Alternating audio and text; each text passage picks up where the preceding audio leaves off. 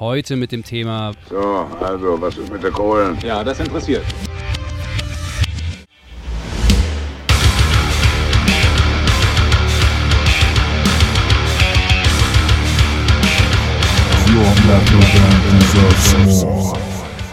Kontakte sind nicht etwas, was man hat, sondern etwas, was man sich erarbeitet. Also hier von wegen die Ausrede, ja, die haben halt mehr Kontakte. Nee, nee, nee, nee, nee, nee. Die haben sich mehr Kontakte erarbeitet. Also bewegt euren Arsch, hört auf zu jammern und tut was.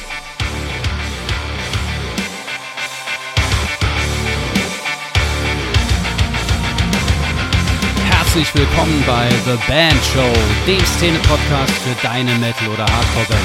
Ich bin dein heutiger Host Bernie und ich wünsche dir viel Spaß. So, heute geht es um ein Thema, das uns alle betrifft, immer, nonstop und dem niemand entfliehen kann und mit dem ihr alle schon Erfahrung gemacht habt, und zwar meistens schmerzhaft. Die Kohlen. Nun will ich aber gar nicht über die völlig offensichtlichen Dinge sprechen, wie Gagenverhandlungen, Merchpreise oder um Himmels Willen äh, Spritgeld. Hui, schlechtes Thema heutzutage.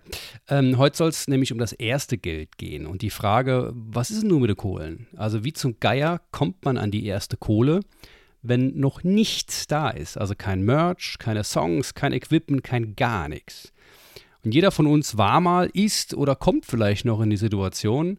Und ich möchte euch gerne einen bunten Blumenstrauß an Tipps mitgeben, wie ihr dieses Problem am besten lösen könnt. An dieser Stelle ein kurzer Disclaimer. Wenn ihr selbst diesen Schritt zur ersten Kohle schon gemacht habt, dann bitte, bitte schickt diese Folge an alle MusikerInnen und Bands, die ihr kennt, um ihnen eben dabei zu helfen, diese schwierige Hürde besser und schneller nehmen zu können weil das macht ja alles keinen so großen Spaß. Ja, wir sind da alle schon durchgegangen und wir sind froh, dass wir an diesem Punkt nicht mehr sind. Also seid so lieb, ja, sharing is caring.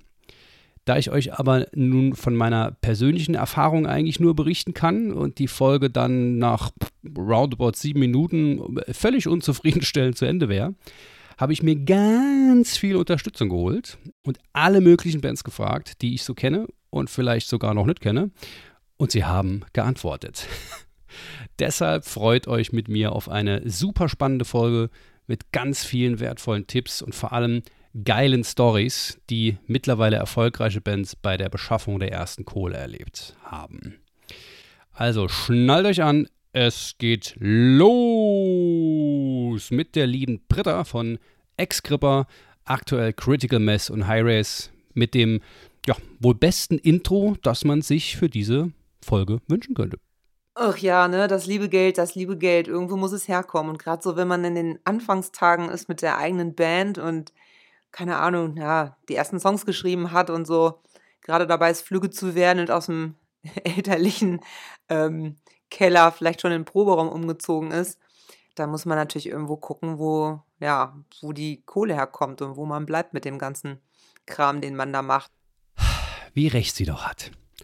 Nun, was ist nur der erste Tipp, den Bands uns hier geben? Der Michael von Flash Trading Company startet mit einem ganz wichtigen Statement, das für euch gar nicht so überraschend kommen mag, wenn ihr The Band Show schon länger folgt. Man muss halt mal Tacheles reden, wa? Ja, Bands und Geld, Bands und Finanzen ist ein ganz spannendes Thema, ähm, wo, ähm, glaube ich, zu, zu, wenig darüber gesprochen wird, vor allem auch innerhalb von Bands und Gruppen. Äh, das ist so, glaube ich, ein bisschen typisch deutsch. Äh, man redet nicht so gerne über Geld äh, und in einer Band kann das natürlich sehr fatal sein. Ich will gar nicht wissen, wie viele potenziell ja, vielversprechende Bands und Gruppen es schon gab, die sich dann aufgelöst haben oder die irgendwie nicht vom Fleck gekommen sind, weil eben keine, kein Konsens über, über Geld äh, äh stattgefunden hat oder gar kein, auch gar kein Dialog stattgefunden hat innerhalb der Band. Es folgt dann auch direkt der erste ganz einfache Tipp, wenn man wirklich gar kein Geld hat. Hört mal rein, wie einfach das sein kann.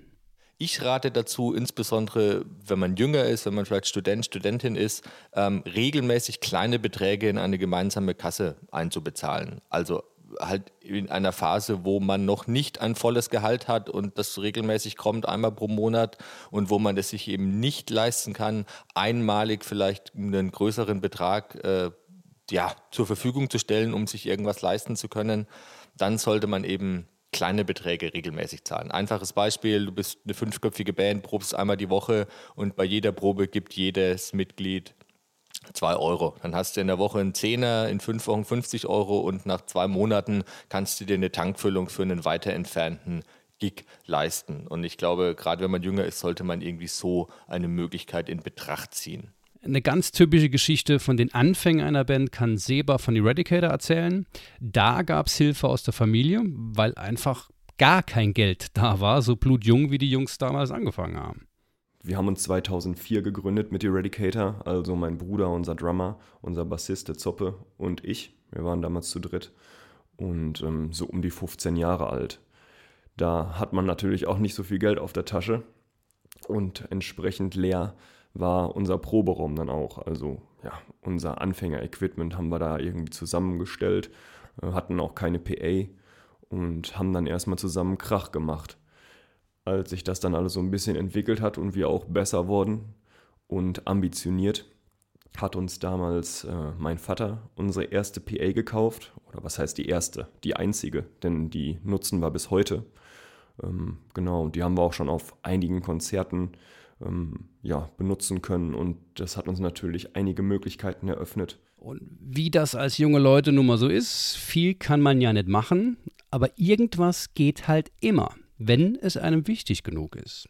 Um uns dann natürlich auch immer besseres Equipment oder überhaupt erstmal das erste Equipment zu kaufen, haben wir als Schüler in Schulferien eigentlich immer gearbeitet um, ja, wir hatten natürlich immer irgendwelche Ziele, eine besondere Gitarre oder ähm, Verstärker oder mein Bruder natürlich auch Schlagzeug ähm, zu kaufen. Und dann hatte man natürlich beim Arbeiten noch irgendwie direkt ein Ziel vor Augen, wofür dann diese ganze Schufterei gut ist. Gerade den Aspekt, dass man weiß, wofür man das eigentlich macht, finde ich wahnsinnig wichtig. Dann hält man nämlich auch Stunden am Fließband aus, wenn man weiß, dass man sich dafür einen guten Amp leisten kann. Das klingt alles so ein bisschen wieder nach meinem Lieblingsthema Mindset, aber dazu kommen wir später noch. Erst ein Statement bzw. eine kleine Story, die an die ganz jungen Bands gerichtet ist, von Marc Wüstenhagen, lieber Podcast-Kollege und Bandchef von Thunder and Lightning. Wenn man mal die Chance auf ein bisschen mehr Kohle hat, die man nicht direkt für Rechnungen ausgeben muss, dann kann man halt auch mal einen etwas größeren Betrag einsetzen. Bei mir war das tatsächlich so, dass ich damals äh, noch Zivildienst gemacht habe, als wir mit unserer Band angefangen haben. Und ich tatsächlich das Geld, was ich dort verdient habe, also meinen Sold, verwendet habe, um äh, für die Band halt Sachen zu kaufen, beziehungsweise unsere CD-Pressung, da haben wir halt alle einen gewissen Betrag hinzugesteuert äh, zu gleichen Teilen. Und bei mir war das halt das, was ich beim Zivildienst zu der Zeit verdient habe. Und wie bei jedem Geschäft, und eine Band ist ja auch ein Unternehmen und ein Geschäft, wie wir letztens herausgefunden haben, muss man halt initial investieren, um irgendwas reißen zu können. Und da haben wir halt äh, auch Merch zum Beispiel von gekauft, T-Shirts drucken lassen, damit wir die verkaufen konnten auf, Kon auf Konzerten. Und den Gewinn haben wir dann, so viel Gewinn war natürlich damals nicht, haben wir dann halt einfach wieder geteilt durch fünf und äh, so sind wir halt Stück für Stück immer weiter hochgekommen. Es war auch erst Jahre später, als wir tatsächlich nicht mehr immer selber noch Geld hinzusteuern äh, mussten, um uns für die Band irgendwas zu leisten, sei es äh, neue, neue Cappies oder irgendwas. Das hat eine ganze Weile gedauert, bis das funktioniert hat und quasi ein selbst sich erhaltendes System war.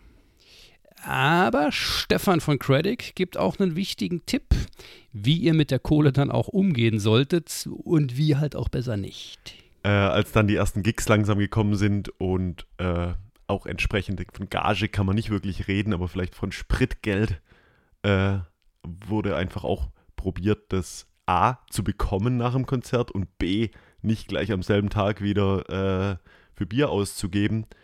Also Leute, Geld sparen und nicht direkt versaufen, sonst wird das nichts. Weitere Möglichkeit neben Arbeiten gehen und das Geld sparen hat Britta für euch. Das ist eine Möglichkeit, die ihr auf jeden Fall nicht außer Acht lassen solltet. Zusätzlich zu dem, was wir bereits gehört haben, wenn auch nicht alleine. Eine andere wirklich gute Möglichkeit, um an Kohle zu kommen, ist natürlich auch Fördergelder zu beantragen. Also es gibt da zum Beispiel die Wacken Foundation, es gibt da die Initiative Musik. Ähm, das ist alles nicht so ganz trivial, das zu beantragen. Manchmal muss man auch so Zeiträume und ähm, die Projekte, die gefördert werden, äh, beachten, die Spielregeln so dieser, dieser Fonds. Aber es lohnt sich auf jeden Fall, sich damit ein bisschen auseinanderzusetzen und sich dahinzusetzen und eine saubere Projektbeschreibung und Kalkulation zu machen für das, was man vorhat. Letzten Endes ist es ja nie ähm, für die Katz, auch wenn man keine Förderung bekommt, hat man für sich selber auch eine gute Kostenkalkulation gemacht und sich das Ganze nochmal ähm, hergeleitet, was für einen Sinn und Zweck so eine Investition wie eine CD-Produktion oder vielleicht auch irgendwie äh, die, ähm, den, den, Dreh von einem Musikvideo oder so, was das angeht. Das kann ich nur ähm, wirklich jedem empfehlen, da auch nichts auszulassen und lieber mal zu viel was beantragen äh, oder zu oft das versuchen als zu wenig. Also ran an die Anträge, Leute. Tiny Fuel von Blessed Terrorite fasst euch nochmal zusammen, was wir gerade gehört haben. Der hat nämlich die gleiche Erfahrung gemacht, auch wenn er das Glück hatte, in der Anfangszeit nicht mitfinanzieren zu müssen. äh, dabei hat er eine kleine Story für euch auf Lager, die ihr dringend euch hinter die Ohren schreiben solltet äh, und es nicht tun solltet. Ja, also macht das nicht nach. Geil. Und eine geile Idee zum Geldverdienen kommt auch gerade noch mit. Ja, ansonsten war es halt immer so, oder ansonsten war es wohl so, dass äh, die Jungs ja alle schon berufstätig waren und man dementsprechend halt immer alles, was so angefallen ist, vorher besprochen hat, gefragt hat, ob das jeder kann ähm, und dann halt durch die Anzahl der Mitglieder geteilt hat. So läuft es auch tatsächlich heute noch. Wir zahlen heute immer noch jeder einen kleinen Abschlag pro Monat, äh, mit dem wir halt dann so laufende Kosten wie Proberaum und Bandbus halt irgendwie finanzieren. Ähm, so ein paar witzige Anekdoten zum, zum Thema Finanzierung äh, war dann halt tatsächlich, ähm, wir haben, also die ersten Shirts, die wir gemacht haben, ähm, da hat dann auch jeder so sein Erspartes zusammengekratzt.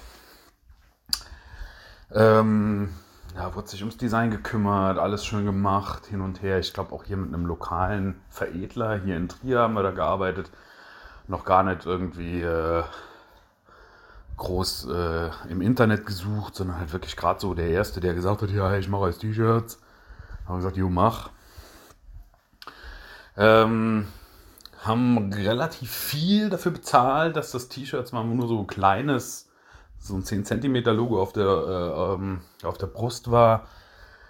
Und dann haben wir die T-Shirts äh, bei dem ersten Auftritt, äh, auf dem ich mitgespielt habe, stehen lassen. und einfach dort vergessen und sie sind nie wieder aufgetaucht. das war ein bisschen schwierig, ja.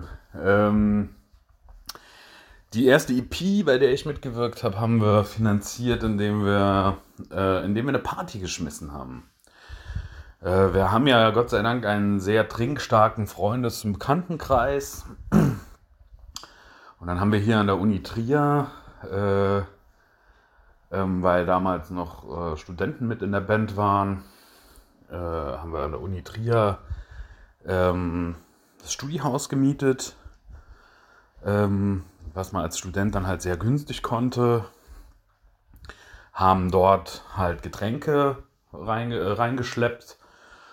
Unsere Freundinnen haben, haben Theke gemacht, also unsere Freundinnen und wir selber auch, haben Theke gemacht und äh, ja, so haben wir eigentlich komplett die erste EP, die wir aufgenommen haben, finanzieren können. Also wir haben halt da ähm, geguckt, dass wir so Getränke auf Kommission holen können und so. Ne? Ähm, das weiß ich noch, damals im Real war, äh, war eine Aktion im Angebot, irgendwie zwei Kisten Stubi für 12 Euro irgendwas und dann hat man noch so einen Feuerwehrhelm dazu gekriegt und dieser Feuerwehrhelm da wir dann so 40 Kisten oder so gekauft haben, hatten wir 20 von diesen Feuerwehrhelmen im Proberaum rumfliegen. Ja.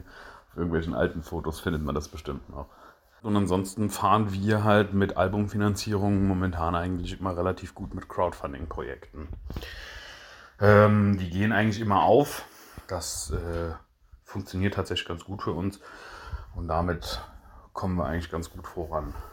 Ein euch sicherlich hinlänglich bekanntes Instrument hat er am Ende genannt, nämlich Crowdfunding. Und damit haben sich auch Call of the Sirens super finanziert. Der liebe Walle erzählt euch davon und gibt euch auch direkt einen kleinen Überblick, was notwendig ist und was auch geht, wenn man die Augen und Ohren offen hält. Wir haben ein Crowdfunding gemacht, auch natürlich mit freundlicher Unterstützung von Bernie. Und zwar war das sehr, sehr erfolgreich. Also wir haben ja über 8000 Euro eingenommen. Das muss natürlich echt gut vorbereitet sein. Ähm, circa drei Monate Vorbereitungszeit, dass das alles richtig reibungslos abläuft. Und da gibt es noch tausend Kniffe, die man beachten muss und so weiter. Also muss man sich echt richtig reinhängen, dass man halt äh, ja, Produkte sich überlegt, auf die die Leute einfach Bock haben. Und was vielleicht witzig ist, ist, dass wir über Instagram ähm, jemanden kennengelernt haben, die gute Pebbles, die ähm, nämlich einen 3D-Drucker besitzt und da das zu unserer Band ziemlich geil passt, hat sie sich bereit erklärt, für uns so eine Art Actionfiguren äh, im 3D-Drucker auszudrucken und die haben wir dann übers Crowdfunding sehr, sehr teuer ähm, quasi rausgehauen und es hat ähm, uns quasi wenig gekostet. Sie fand es cool, weil sie uns helfen konnte. Die Leute fanden es geil, weil sie das exklusiv kaufen konnten. Und ja, war eine mega geile Sache. Also es hat sich voll angeboten, es hat total gut reingehauen und auf jeden Fall eine witzige Geschichte. Ähm, ja, was auch fürs Crowdfunding heißt, lasst euch Dinge einfallen, die es nicht überall gibt. Ja? Und das gibt auch, gilt auch für euer Merch. Ne? Ähm, nicht nur die, an die Standardsachen denken sind natürlich wichtig, Shirts, äh, Patches, Kappen und so weiter, sondern vielleicht auch andere Geschichten, die exklusiv zu eurer Band passen. Der nächste große Punkt und vor allem einstimmige Meinung unter allen, DIY, Do It Yourselves. Hannes von The Prophecy 23 hat dazu direkt eine gute Story und einen Gold-Tipp für euch. Listen up. Ja, was hat uns geholfen am Anfang? Also, das waren eigentlich zwei Sachen. Äh, kohletechnisch war das so, dass wir mit unseren ersten Shows schon über 1000 Euro gemacht haben.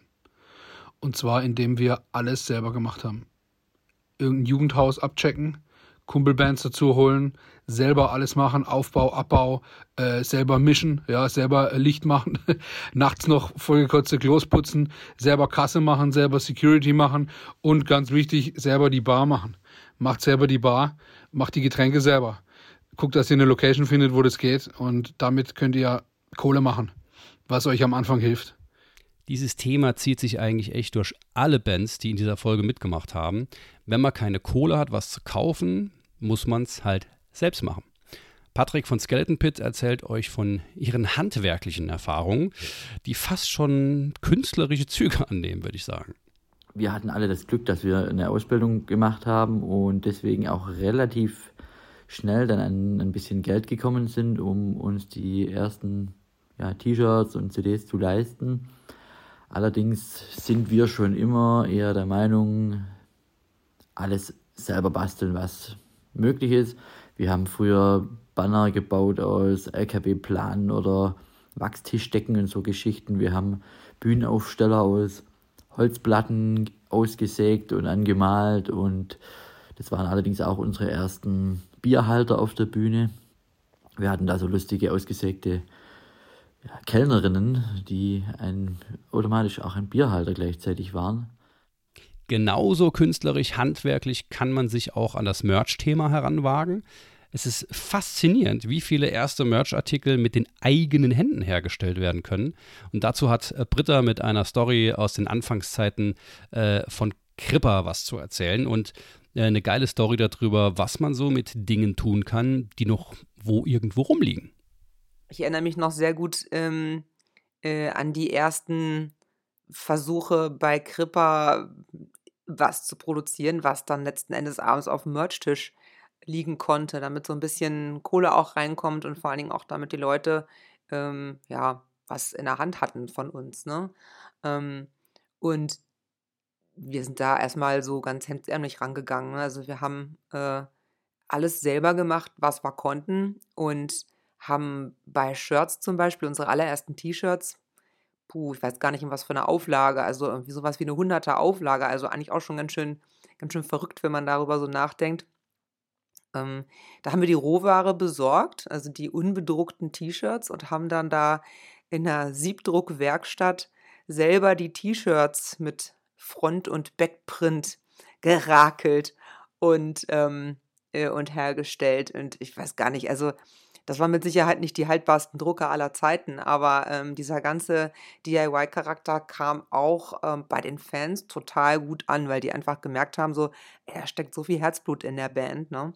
Und ähm, ich meine, ja, was anderes bleibt einem halt auch nicht übrig, als da erfinderisch zu werden. Also aus der Not heraus, sich da was zu überlegen, wie man Sachen rockt gemeinsam, ist ähm, eigentlich auch eine coole Sache. Da kommen eigentlich immer kreative, kreative Sachen bei, bei rum. Und ansonsten eine ganz witzige Geschichte, die mir da jetzt in dem Zusammenhang noch einfällt, ist, dass ich mal ähm, Feuerzeuge habe bedrucken lassen, so als Werbegiveaway für eine, für eine andere Band. Und ähm, die lagen dann irgendwie ewig noch bei mir im Keller rum. Und dann haben wir uns irgendwann mal äh, zu Kripperzeiten die äh, Mühe gemacht, diese ganzen Feuerzeuge mit einem mit Schwingschleifer von diesem Logo, von diesem alten Bandlogo ähm, zu befreien. Ähm, nur damit die Feuerzeuge dann wieder bei mir im Keller verschwanden für etliche Jahre. Und dann habe ich die nach einem Umzug aus dem Keller gekramt ähm, und dann haben wir Aufkleber mit Critical Mass gemacht und haben die dann um die Feuerzeuge gewickelt. Also wer ein mit Critical Mass Logo äh, bestickertes Feuerzeug zu Hause hat, ähm, da ist ein, äh, ein, ganz anderer Zweck hinter diesem Feuerzeug mal gewesen, als der, der es dann hinterher ähm, geworden ist. Also das nur so am Rande als Anekdote. Hendrik von den Melodic Punks in Decent Behavior erzählt euch, wie sie damals DIY sogar am Equipment rumgewurschtelt haben wenn man sich nicht mal einen Mikroständer leisten kann. Schritt für Schritt zum Glück mit einer kleinen, feinen, typisch saarländischen Anekdote zum Thema Netzwerk. Man kennt jemand, der jemand kennt und ist im Zweifel sogar mit dem verwandt. Das geht und muss am Anfang einfach sein, Leute. Nutzt das, was ihr habt, die Leute, die ihr kennt, wenn auch über Dritte. Wir haben uns äh, gegründet als vier Freunde, die zusammen in die Schule gegangen sind ähm, und haben zusammen einfach im Keller meiner Eltern Mucke gemacht. Jeder hatte so sein Instrument, außer unser Schlagzeuger, äh, der hat auf dem Schlagzeug von meinem Vater getrommelt. Und wir hatten ähm, ein kleines Mikrofon aus dem Laden nebenan, Taschengeld zusammengesucht und sind uns ein Mikrofon kaufen gegangen. Hatten aber natürlich keine Anlage, kein Geld für eine PA. Und haben uns dann, weil wir unbedingt Bock hatten, Gigs zu spielen, äh, ein bisschen rumzukommen, ähm, uns einen kleinen alten Gitarrenverstärker, den wir noch, ich glaube, Gott, von meiner Tante oder so war der, den haben wir uns genommen, haben den auf dem Regal gestellt in Ohrhöhe, in Kopfhöhe und haben mit einem kleinen Adapter ähm, XLR auf Klinke haben wir ein Mikrofon da reingesteckt und haben dann äh, einen Sound gehabt, bis dann irgendwann unser Schlagzeuger gemeint hat, hey, guck mal, äh, Freund von meiner Mutter hat äh, eine Anlage zu verschenken, wollen wir die nicht haben, sonst wirft er die weg. Und dann haben wir tatsächlich diese Anlage geschenkt bekommen, sind mit dem Hänger da hingefahren, Vater ist gefahren und ähm, haben dann diese Anlage abgeholt, hatten dann aber natürlich keinen zweiten Mikroständer und haben dann oben über so eine, oben an der Decke war so eine Leuchtröhre und da war natürlich ein Kabel, das zu dieser Leuchtröhre gelaufen ist. Und wir haben dann das äh, XLR-Kabel vom Mikrofon oben durchgezwängt und haben äh, mit äh, Panzertape das Ganze so zusammengeklebt, dass das Kabel ähm, das Mikrofon gehalten hat. Und das war dann unser äh, Mikrofonständerersatz. Und so wurde es uns aber dann möglich, auch äh, zu proben und tatsächlich irgendwann äh, die ersten kleinen Konzerte zu spielen. Ähm, und äh, angefangen, dass wir wirklich mal Aufnahmen machen konnten, äh, T-Shirts produzieren konnten, war eigentlich über, auch wieder über einen Freund von, äh, meines Bruders, der äh, hat T-Shirts gedruckt. Und er druckt, glaube ich, auch heute noch T-Shirts. Und er hat uns so eine kleine Auflage mal frei raus ähm, gemacht für einen wirklich, wirklich kleinen Obolus, äh, den wir auch wieder mit Taschengeld bezahlen konnten. Ähm, und die ersten T-Shirts haben wir dann verkauft. Äh, damit haben wir wieder ein bisschen Geld zusammenbekommen und so ging es dann immer weiter. Irgendwann hatten wir dann die erste Kohle zusammen für eine kleine EP zu machen, für eine, eine Single zu machen und äh, immer mehr äh, Merch zu produzieren, immer mehr T-Shirts zu machen, bis es dann irgendwann mal so weit war, dass das Ganze sich äh, selbst getragen hat. Do-it-yourself ist natürlich äußerst breit gefächert. Generell gilt, wenn ihr irgendwann gute Leute für gutes Geld bezahlen wollt, dann müsst ihr auch mal DIY gemacht haben. Ja, sonst wisst ihr überhaupt gar nicht, was gute Leistung ist. Und ihr bekommt nachher für euer gutes Geld eben doch nur Unsinn. Ash von Agatha Diamond nimmt euch jetzt mal mit zu den Anfängen seiner Musikerlaufbahn. Es geht auch hier wieder um Handwerk und DIY in allen Belangen. Und das müssen sie jetzt natürlich nicht mehr, aber am Anfang geht da kein Weg dran vorbei.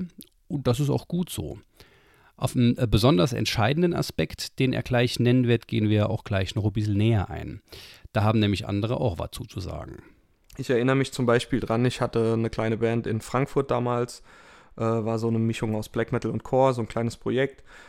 Und wir haben halt auch überlegt, okay, wie machen wir das mit der CD, wie machen wir das mit der Aufnahme, ist halt alles sehr teuer, wenn man jetzt ins Studio geht. Ähm, unser Gitarrist hatte ein Musikprogramm, ich glaube es war Fruity Loops, wenn ich mich recht entsinne. Ich meine, das ist sogar for free. Und dann haben wir einfach mal damit angefangen, äh, zu Hause Sachen aufzunehmen. Ne? Also so, die, die, Drums haben wir programmiert. Das ist ja mittlerweile äh, ganz einfach, sage ich mal, wenn auch nicht so schön, aber ich glaube, ein nicht geschultes Ohr erkennt das nicht heutzutage. Ähm, Gitarren halt über ganz normal äh, über die äh, DI aufgenommen, direkt in, äh, in das Programm rein, genauso der Bass. Ähm, Gesang dann halt eingesungen. Dann hat er das so halb professionell halt gemischt, ne, so wie er das halt sich in Tutorials und Co. angeschaut hat. Und dann hatten wir zumindest die Songs ähm, digital und haben halt überlegt, okay, wir würden die gern verkaufen und würden die gern ans Label bringen. Worin wir dann Geld investiert haben, das war aber überschaubar, ähm, war in einen kleinen CD-Brenner. So ein äh, ja, Labelbrenner, mit dem man sein eigenes Logo auf eine CD brennen kann. Dann haben wir unser Logo und unsere Tracklist drauf gebrannt. Und in CD-Taschen damals, ne, diese Papptaschen, die kennt man ja. Und dann haben wir überlegt, okay, wie kriegen wir jetzt äh, Tracklist und Logo ähm, auch noch da drauf und haben dann einfach zwei Stempel machen lassen. Das war relativ günstig im Vergleich. Ich glaube, wir haben 50 Euro bezahlt, so im Dreh und hatten dann von unserem Ambigramm, was unser Logo war, ähm, quasi einen Stempel und auch von der Tracklist und haben dann tatsächlich die Hüllen bestempelt. Problem war, was wir schnell gemerkt haben, die Hüllen waren lackiert. Der Stempel hält nicht. Also haben wir von Hand äh, tatsächlich die Hüllen abgeschliffen, damit es hält. Und das war ein geiler Effekt. Also so hatte jeder eine äh, unique Version von unserem, unserer EP. Und so hatten wir dann natürlich Geld, um zu sagen, okay, jetzt lassen wir Shirts drucken. Und dann haben wir Shirts drucken lassen. Und daran verdient man halt auch gut Geld. Das ist halt auch heutzutage, würde ich sagen, so das Einzige, wo man noch wirklich Geld verdienen kann, was in die eigene Tasche fließt. Ne? Jetzt mit, mit Label und Booking-Agentur und hin und her da gibt man immer so viel ab und äh, auch von, von den CD-Verkäufen, da bleibt nichts hängen. Aber im Endeffekt ist das eine gute Art und Weise zu starten. Also ich bin da ein Fan von, von Do-It-Yourself. Äh, ja, heutzutage im Homestudio ist auch sehr viel möglich. Also man kann sehr gute Qualität erzielen, selbst wenn man nicht ins Studio geht. Klar macht man kein Masterpiece, aber es reicht, um äh, das Ganze an den Mann zu bringen und damit zumindest ein bisschen an Popularität äh, gewinnen. Und ja, so kommt dann vielleicht irgendwann ein bisschen Geld. Ich kann euch sagen, äh, in der Kategorie, in der wir uns bewegen, ist das äh, nix. ja, also es bleibt nicht viel hängen, aber im Endeffekt so kann man halt anfangen, das Ganze, sag ich mal, so ein bisschen ins Rollen zu bringen. Nein, nein, nein, ich wollte euch jetzt nicht schon wieder um die Ohren hauen, dass ihr eh keine Kohle verdienen könnt. Ja. Wichtig ist für mich der Aspekt, dass man direkt auf gute Qualität setzen sollte. Und da supporte ich Michael von Flash Trading Company, der nämlich genau die gleiche Meinung hat.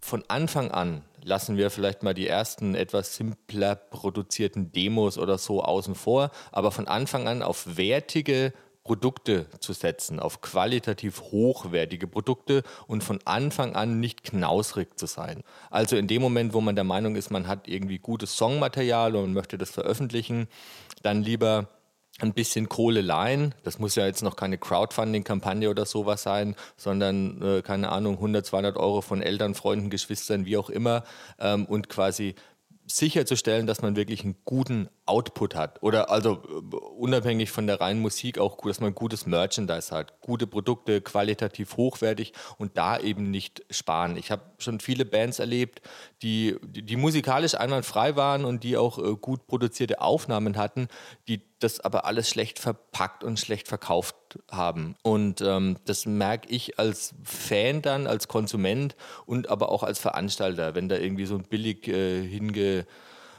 ich weiß gar nicht, billig hinge, mir fällt gar kein Wort dazu ein. Wenn da irgendwas ist, was mich einfach nicht überzeugt, wo ich dann auch der Band nicht abnehme, dass sie irgendwie dahinter steht.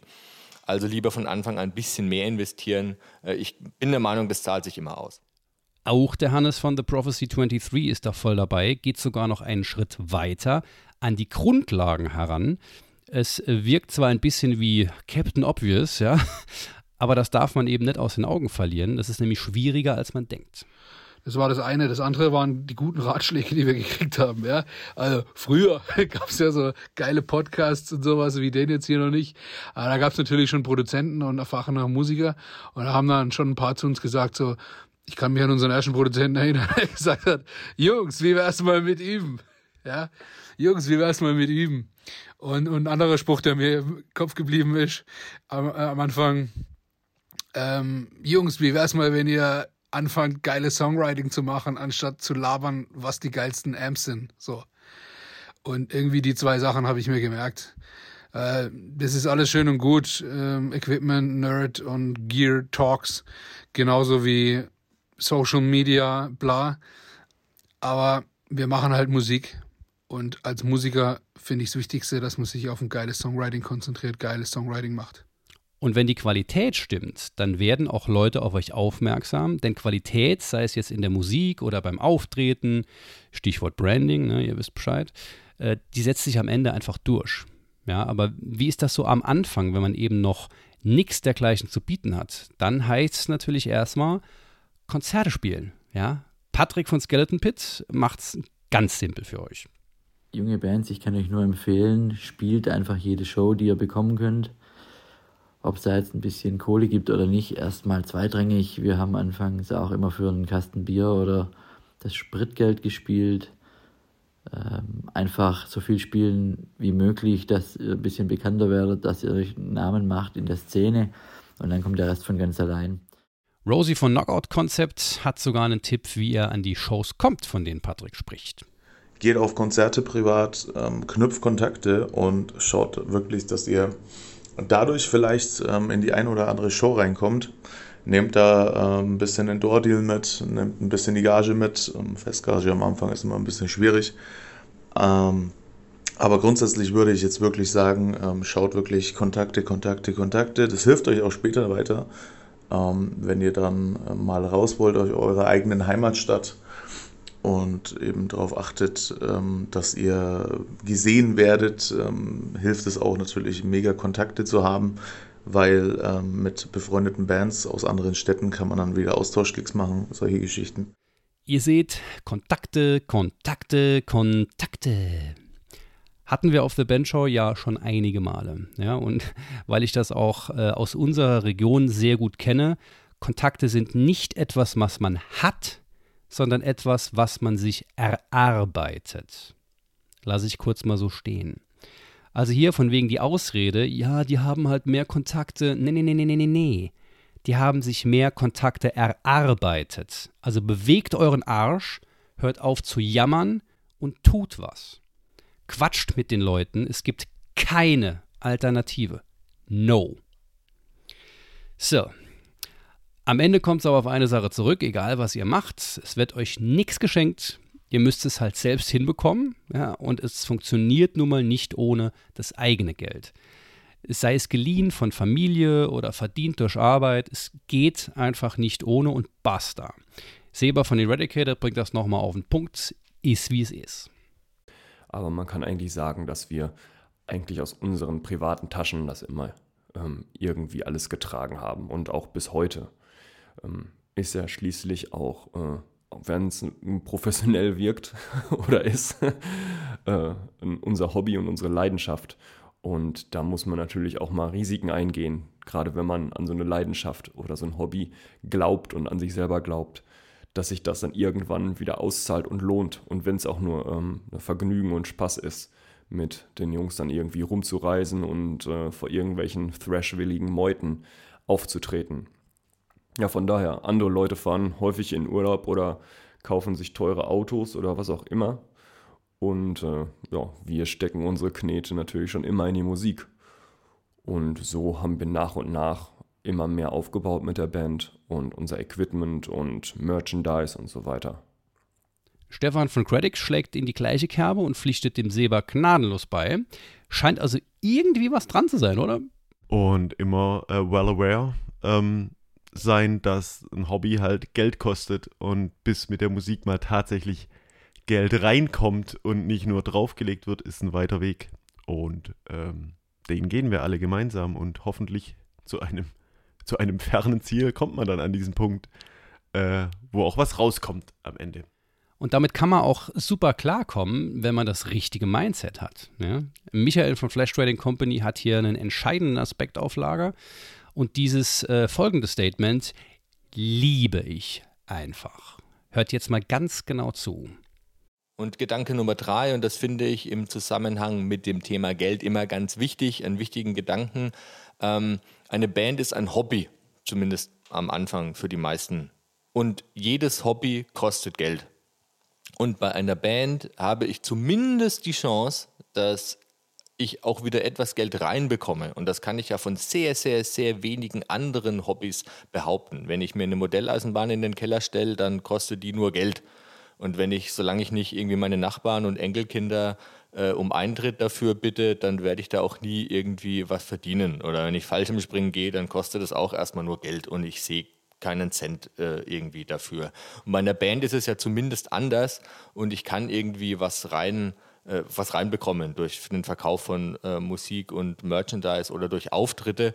Aber ich glaube, es hilft, wenn man wirklich immer sich das vor Augen äh, hält und immer sagt, okay, erstens, ich mache das als Hobby und es kostet mich etwas. Und dann, glaube ich, kann man auch leichter damit umgehen. Weil wenn man von Anfang an sagt, ja, ich mache jetzt hier so eine Band und ich werde jetzt hier mal richtig so cool erfolgreich und so und ich verdiene ja sofort Geld und kann für meine erste Show 500 Euro Gage aufrufen, dann, glaube ich, fällt man sehr, sehr schnell äh, auf die Schnauze und äh, das will ja auch niemand, ne? Michael, besser kann man es nicht sagen. Shoutout to the Flash Trading Company. Die Rosie von Knockout Concept bringt noch einen Aspekt mit ein, den ich total wichtig finde, der mit Fairness zu tun hat. Denn nicht immer ist eine Gleichverteilung auch gerecht und bringt euch weiter. Ähm, schaut auf jeden Fall, dass das entspannt abläuft, dass jeder irgendwie mitzieht und dass keiner aufgrund seiner Einnahmen irgendwie diskriminiert wird oder zurückgelassen wird, weil es bringt euch auch nichts, wenn der coolste Dude, ähm, der eure Band mega feiert, ähm, keine Kohle hat oder nicht die Einnahmesituation hat, dass er jetzt da großartig was dazu steuern kann, ähm, dann aus der Band fliegt, weil er eben keine Kohle hat. Ähm, das ist völliger Bullshit. Und zum Abschluss haut unser lieber Sims euch nochmal ein paar Erfahrungen mit seiner welttourenden Band, damals mit Stillbirth, um die Ohren. Was insbesondere dann wichtig wird, wenn man die ersten Schritte gegangen ist und die ersten Chancen bekommt. Also wie kriegt ihr das hin, die dann auch wirklich wahrzunehmen? Und wenn man ihn so hört, kann man echt nur staunen. Das ist wirklich Commitment. Wow. Immer das gleiche Problem. Keine Kohle für nichts. Ich meine, dieses mitschwingende Problem hat, glaube ich, oder kennt, glaube ich, jeder, äh, der privat zu seinem normalen Job, zu seiner normalen Tätigkeit noch Bandarbeit leistet und äh, sich da probiert, selber zu verwirklichen es funktioniert in meinen Augen und nach meiner Erfahrung einfach nur durch maximale Flexibilität und durch absolute Kommunikation. Ich habe es damals mit meinem Arbeitgeber, wo wir mit der ersten Platte von meiner alten Band Icarid unterwegs waren, äh, über offene Kommunikation geregelt bekommen, dass ich mir im Sommer ein bisschen mehr Urlaub nehmen konnte und dafür im Winter zwischen den Jahren, also heißt zwischen Weihnachten und Neujahr, wo eigentlich der Betrieb zu war, gearbeitet habe. Das Ganze hat drei, vier Jahre lang wirklich gut funktioniert. War halt immer so ein bisschen in den sauren Apfel beißen, weil halt doch ein bisschen weniger Weihnachten mit der Familie drin war und doch ein bisschen weniger Festtagsstimmung, weil man halt arbeiten gehen musste. Aber es hat mir halt den Sommer freigeboxt und ich konnte halt Festivals, Shows und Touren spielen, die sonst schlicht und ergreifend nicht möglich gewesen wären.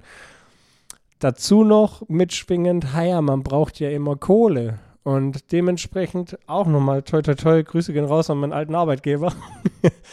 äh, ich konnte da, wo es wirklich knapp war, immer Überstunden leisten, habe mich da halt auch ein bisschen qualifiziert dazu und einfach, wenn es möglich war, gebuckelt, gebuckelt, gebuckelt und manchmal auch an den Wochenenden, wenn keine Shows waren in der Firma gewesen, einfach alles in Bewegung gesetzt, um Zeit und Geld für die Band rauszuboxen. Das hat in den Jahren, wo wir mit der ersten Platte unterwegs waren, jeder in der Band gemacht, bis zu einem wirklich krankhaften Limit. Ähm, man muss dabei immer ein bisschen die Gesundheit im Auge behalten, ist für mich ganz wichtig. Aber Resümee für mich aus den letzten Jahren Bandarbeit parallel zu einem normalen Job und nennen wir es mal in Anführungszeichen, einem normalen Leben, äh, ist einfach nur Kommunikation, ist King.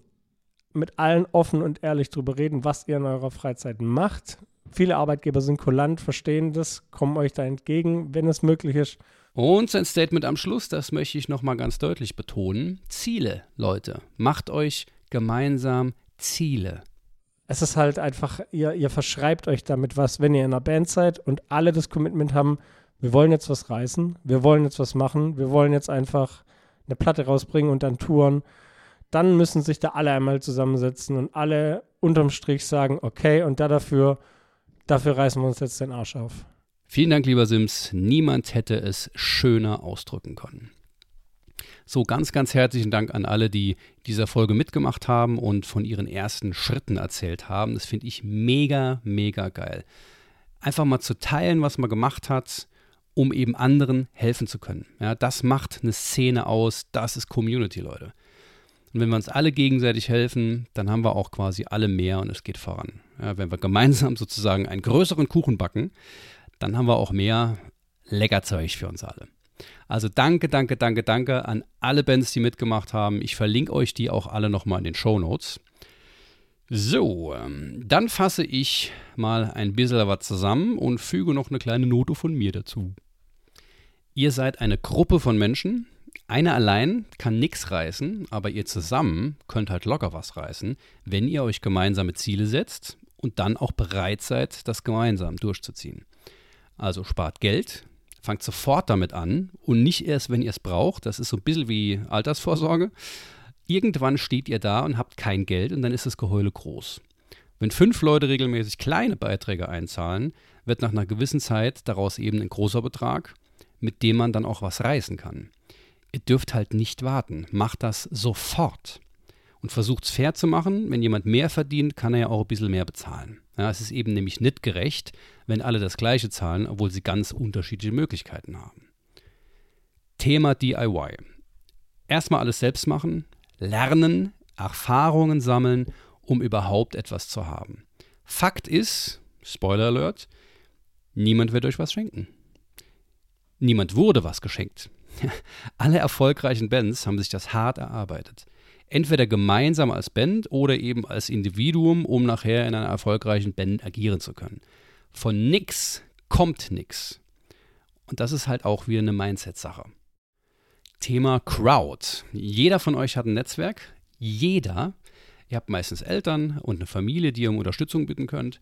Und wenn euch die Sache nicht mal so viel wert ist, über euren Schatten zu springen und um Hilfe zu bitten, ja Leute, dann soll es vielleicht auch einfach nicht sein. Ne? Denkt mal drüber nach, wie viel ist es euch denn tatsächlich wert? Und zum krönenden Abschluss mein absolutes Lieblingsthema. Hört bitte auf zu jammern, ey. Ohne Scheiß. Die Energie, die ihr zum Jammern aufwendet, könnt ihr investieren, euch The Band Show Folgen anzuhören und was Neues auszuprobieren. Nur diejenigen, die sich bewegen, haben auch eine Chance, irgendwo hinzukommen. Ein schlauer Mensch hat mir mal gesagt, das Nein hab ich schon. Ich kann also ruhig mal was Neues ausprobieren, es kann eigentlich nur besser werden. So, ich hoffe, da war ein bisschen was für euch dabei. Seid wie gesagt so lieb und teilt diese Folge doch bitte an alle, die ein Problem mit den Kohlen haben. Besonders die ganz jungen, frischen Leute, die in fünf oder zehn Jahren unsere wundervolle Szene ausmachen werden, die quasi unsere aller Zukunft sind. Sharing is caring. Und wenn euch The Band Show gefällt, dann bewertet uns doch bitte. Das hilft uns nämlich wahnsinnig dabei, The Word zu spreaden und noch ganz viel mehr Bands und MusikerInnen ein paar Impulse zu geben, noch mehr Spaß an der Musik zu haben. Ja, und das ist doch die Hauptsache. Vielen Dank fürs Zuhören. Ich wünsche euch was. Cheerio.